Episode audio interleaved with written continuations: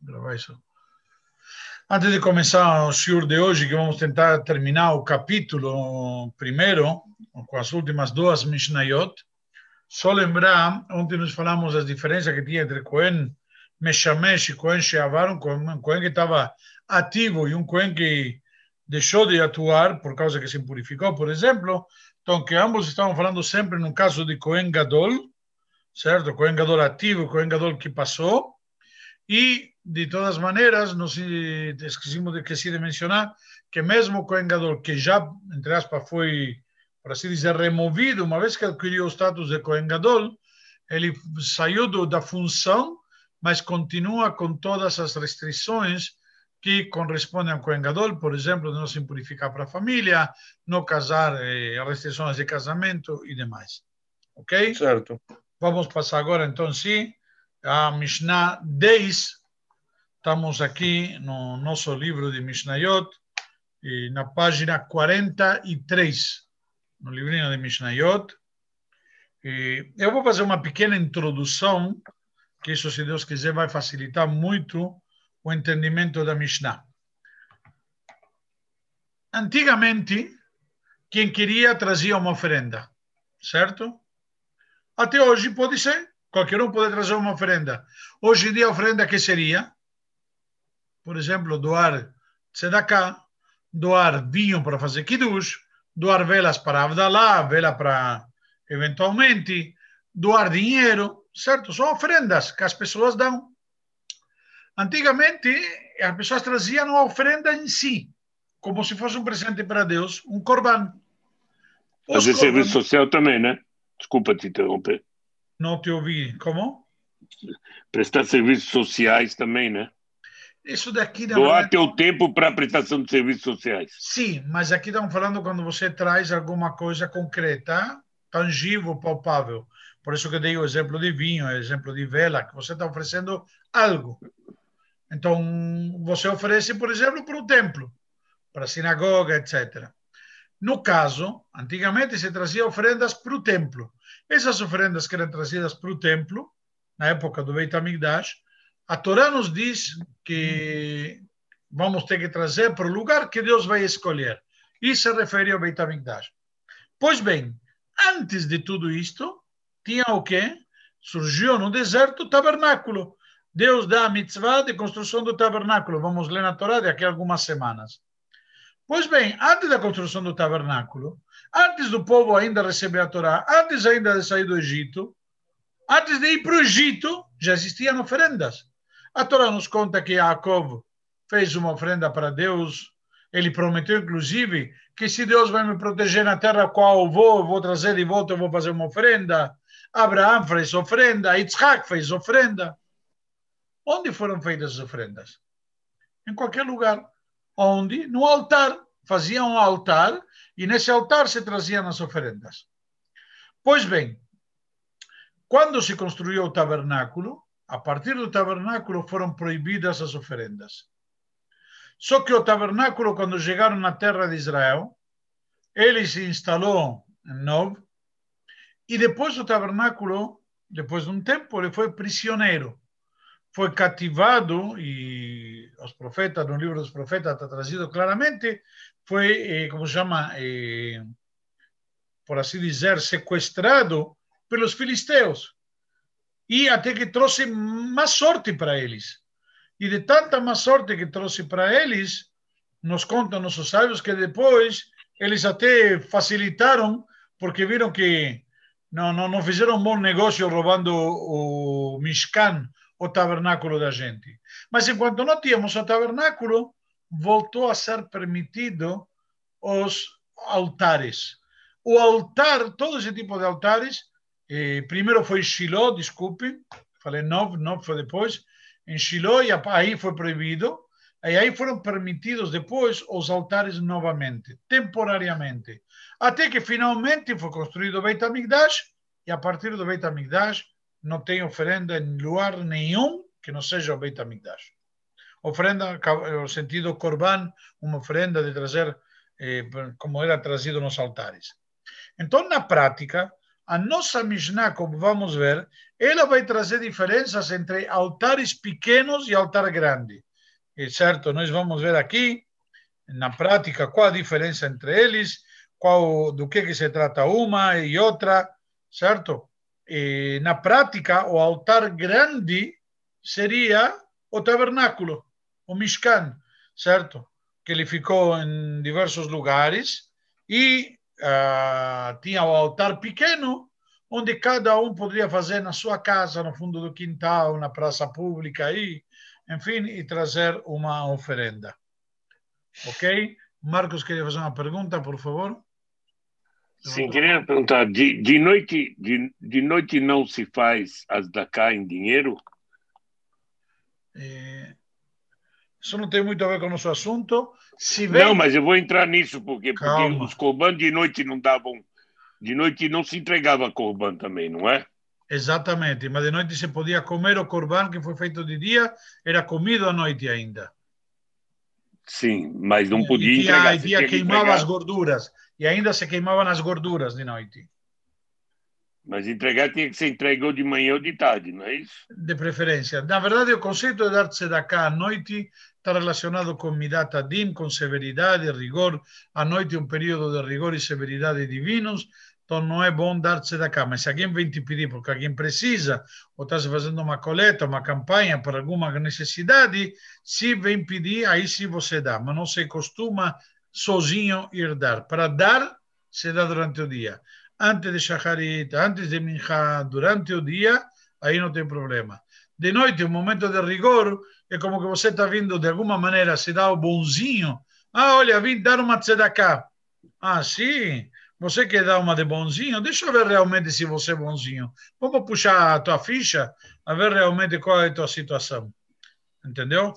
Mas isso aqui é uma questão mais, no caso, noturna. Vamos, é uma questão perdão, de tzedakah não é necessariamente de Corbanot. Então vamos voltar ao nosso assunto.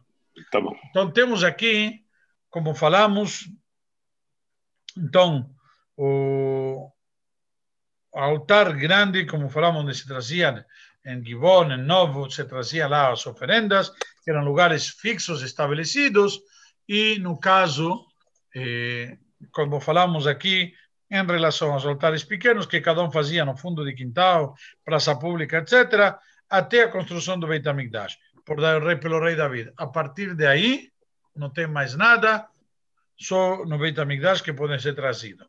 Então surge aqui a Mishnah, vem nos analisar à luz do que acabamos de explicar, diz a Mishnah 10, e vamos ler todos juntos, eu vou ler, vocês vão acompanhando, não havia diferença entre Bamá maior e Bamá menor, certo? Entre aquele altar grande, entre aspas, e pequeno, exceto oferendas de Pesach. Com exceção das oferendas de Pesach, não tem diferença. Porque, qualquer, entenda-se aqui, quando falamos de ofrendas de Pesach, aqui nos traz ofrenda de Pesach, mas explica-nos os sábios na Guimarães que se refere a todas as oferendas que são fixas, estabelecidas para o público. E continua dizendo a Mishnah, essa é a regra, qualquer que fosse prometida ou, perdão, ou doada, certo? Podia ser levada para uma Bamá Benon. Mas, mas qualquer que não fosse prometida ou doada, não poderia ser levada a uma, em uma menor. Ou já temos aquilo que você dá de livre e espontânea vontade. Aquilo que você dá de livre e espontânea vontade, você pode oferecer, como falamos, naqueles altares pequenos, aquele altar que a pessoa fazia na sua casa, na praça, no bairro, etc. Aquelas oferendas públicas, oferendas estabelecidas, que são obrigações que de, de, foram estabelecidas por nossos sábios, certo? Como, por exemplo, Pesach, sim? que isso na verdade aqui a Mishnah está trazendo um exemplo, deveriam ser levados ao eh, altar oficial que tinha primeiro em Shiloh e assim por diante, que é o que chamamos de Bamá Grande. Então, na prática lá tem, por exemplo, a oferenda de todo dia. Se vocês reparam, nós lembramos desta oferenda diária todo dia, antes de Shacharit e antes de Mincha, falamos o que se chama Korbanot. O que são Korbanot? ofrendas, sacrificios. que era o sacrifício que era matutino, matinal, trazido todo dia de manhã no templo, e também de tarde, o vespertino, que, é o, que nós chamamos de Corban Minjá. Então, de Shacharit e Minjá são as oferendas diárias, elas também só poderiam ser trazidas lá. Eu não poderia fazer Shacharit e Minjá, uma oferenda no quintal de casa. Está claro? Então, quando aqui nos diz, ah, a única diferença é Pesach. Pesach é um exemplo. Na verdade, a Mishnah não, não diz que é o exemplo. Isso nossos sábios, posteriormente no Talmud, discutem e analisam isso. Que não é somente Pesach. Entendeu? Se você vai querer trazer o Corban de Hagigah, o Corban da festividade, também deveria ser levado lá. E assim por diante. Ok? Por isso que estou dizendo aqui. E aqui temos, então, qual que você pode oferecer naqueles pequenos altares. Inclusive, eh, nós temos que os pequenos altares, você traz a tua oferenda pessoal que você prometeu de livre e espontânea vontade eu quero agradecer a Deus, eu quero, eu quero, eu prometo que se aquele negócio vai dar certo, vou dar um corban, etc, etc. Então, essas oferendas, essas promessas, que são chamadas aqui de promessas ou doações, neder ou nedavá, que nós já explicamos qual a diferença entre eles, se eu sou responsável ou não por elas, até que ponto. Então, elas daqui são as que posso trazer nos pequenos altares.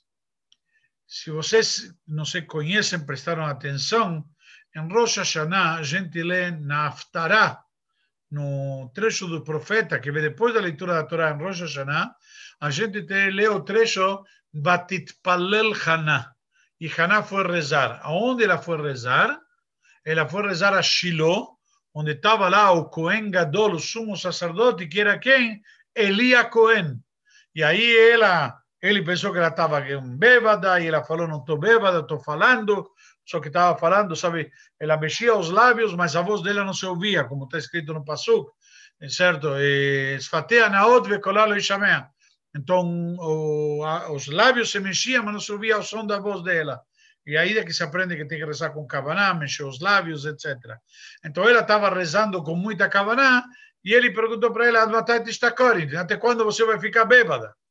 Ela falou: Peraí, não estou bêbada, estou rezando, pedindo para Deus por um filho, etc. E depois ela engravidou e teve um filho. E era. Quem era esse filho? Alguém sabe? Nada mais e nada menos que o profeta Samuel. Ok? E ela teve o filho, inclusive, eh, ela chamou de Shmuel, porque Minashem Sheiltio, eu tomei emprestado de Deus, porque ela ofereceu esse filho para Deus. Ela falou assim: vai me dar a dádiva Deus de ter um filho, então esse filho vou dar para Deus. E ela ficou com ele três anos, só até ele, como que diz, é, é, de alguma maneira chegar na idade onde já seria autônomo. E aí ela entregou o filho aos cuidados do Elia Cohen, do sumo sacerdote, e ele foi o primeiro grande, eh, vamos dizer, juiz, profeta do povo de Israel era, não era juiz, era aquele profeta que ungiu os dois reis de Israel, nada mais e nada menos. Ele ungiu o rei Saul e depois o rei Davi. Ok? Alguma dúvida sobre esta Mishnah? Então, na prática, estamos falando de que temos diversos tipos de altares e depende cada um o tipo de corban, onde poderia ser trazido, obviamente, até a construção do primeiro templo após a construção do primeiro templo, agora eternamente só pode se trazer oferendas em Jerusalém, na casa de Deus. Então, se Deus quiser que em breve possamos fazer isto, no Beit HaMikdash Ashlishi, no terceiro templo. Vamos lá, Mishnah 11, página 45. Aliás, terminei de ler a Mishnah, eu mencionei oralmente, então vamos lá sea clara, esta es a regra não terminé de leer oralmente. colche nidar venidar, venidar, nidar venidar, todo aquilo que prometido, doado, carebabamá, pode ser trazido, ofertado e sacrificado no altar pequeno, entenda-se. Becolche e no lonidar velonidar, e toda oferenda, mas que não depende de uma doação espontânea da pessoa, ou já foi, entre aspas, ordenado por Deus, como falamos antes, ela não poderá, e não Babamá, não poderá ser trazido nesses altares pequenos que cada um fazia no fundo do quintal. Agora sim, Mishnah 11, capítulo 1, estamos encerrando com esta Mishnah, página 45. Diz a Mishnah, não havia diferença entre Shiloh e Jerusalém. Bravo! Nós acabamos de explicar que existiam, então, a o altar grande, que era um altar fixo, o altar que tinha toda a estrutura, ele tinha uma diferença com quem? Com Jerusalém. Porque, na verdade, ele, que aliás, não, não tem Jerusalém, é comparado com Jerusalém, porque nele podia trazer as oferendas obrigatórias. Só nele que podia trazer a oferenda obrigatória. E lá que estava trabalhando, como vimos agora o exemplo de Elia Cohen, do Cohen Gadol, trabalhava nesse grande, nessa grande bamá, nesse grande altar. Agora, Shiloh, por exemplo, que era isso, na prática surge a pergunta, qual a diferença entre Shiloh, onde estava o Mishkan, onde estava lá o tabernáculo, e Jerusalém, que é o Beit HaMikdash, que já é fixo. Já. Um é, como chama, é, móvel, temporário, e outro é permanente, fixo.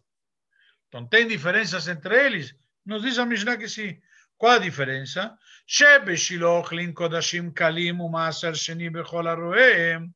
Que quando tratamos de Shiloh, era permitido comer ofrendas de santidade leve. Nós já vamos explicar isto daqui.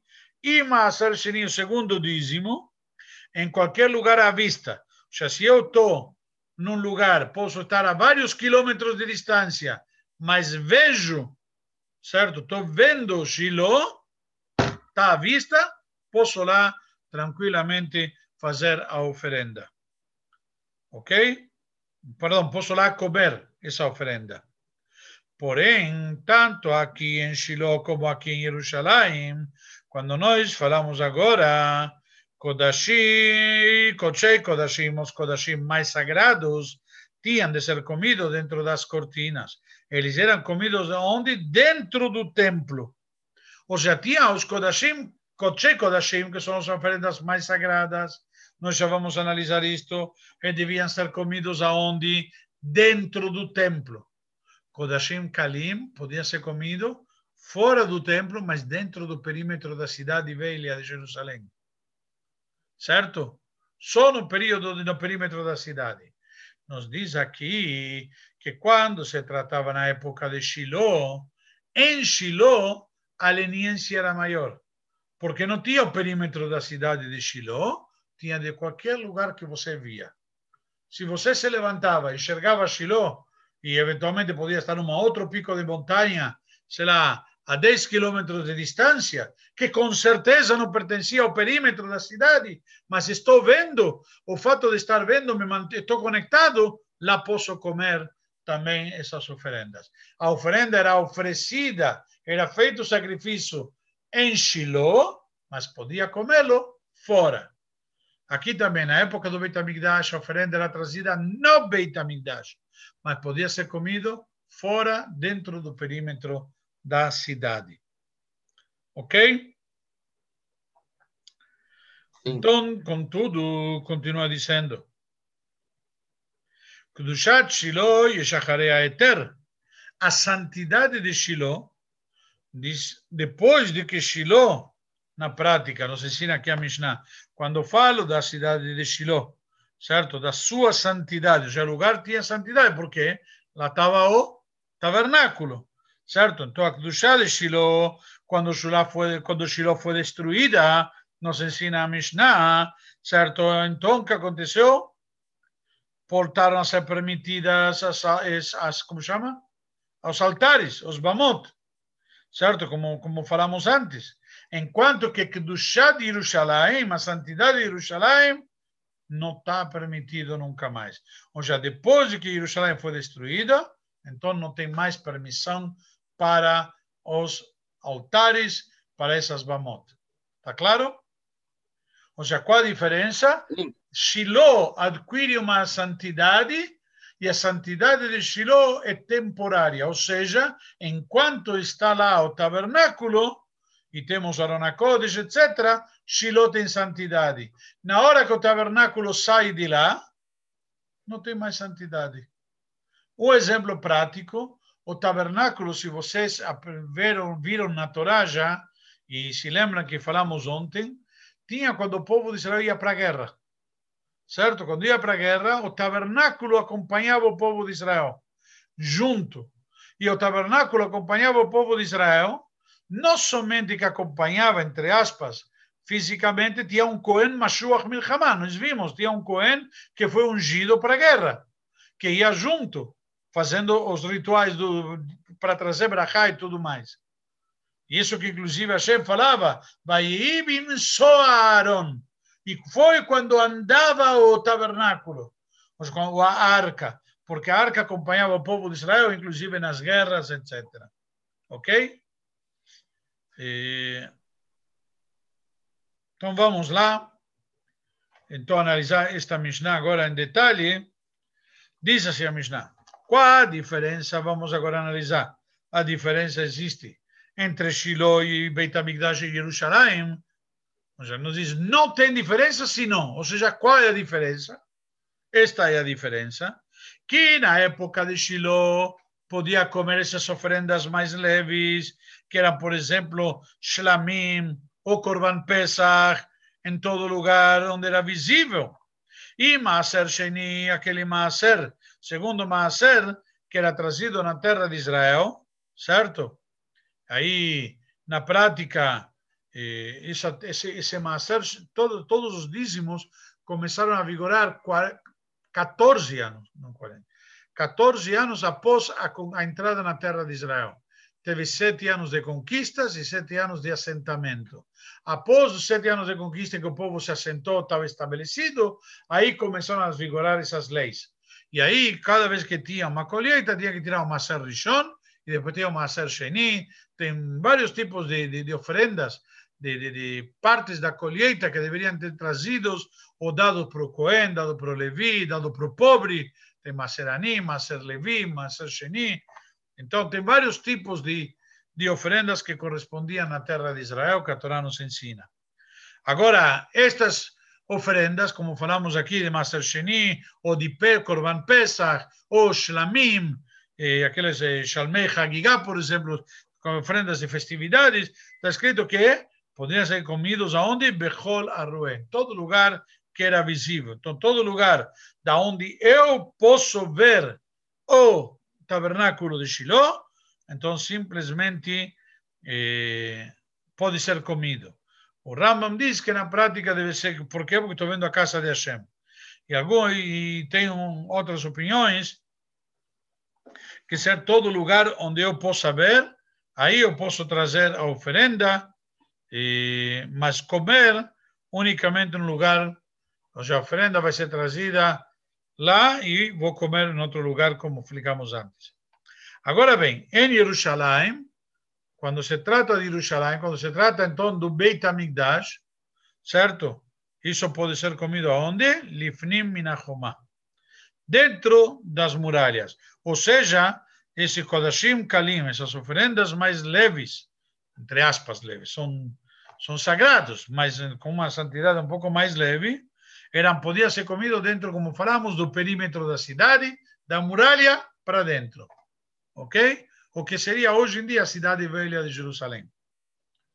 Vecan, Vecan, agora bem, tanto em Shiloh como en Jerusalén, cuando se trataba de Kodashim, de Kochei Kodashim, quando falamos, na verdade, de Kodashim, as oferendas mais sagradas que tem, que é a oferenda de Hatat, de expiação de um pecado, de Hashem, de culpa, certo? Que são esses tipos de oferendas, diz a Torá, Ne'echalin lifnim minaklaim. Elas só podem ser comidas dentro do perímetro do Mishkan em Shiloh, no perímetro do tabernáculo em Shiloh, ou, dentro, se for Jerusalém, dentro do Beit HaMikdash, no pátio do Beit HaMikdash, na parte que chamava Azará, que tinha um pátio, mas somente do templo, que seria hoje em dia, por exemplo, do muro das lamentações para dentro. Ou seja, os Kodashim Kalim, eu poderia comer hoje quando vou no hotel do lado de fora, posso comer lá o Korban Pesach. Mas o Korban Hatat não posso comer lá. Deveria comer do outro lado do muro. Está claro? O muro do hotel. Por quê? Qual a diferença?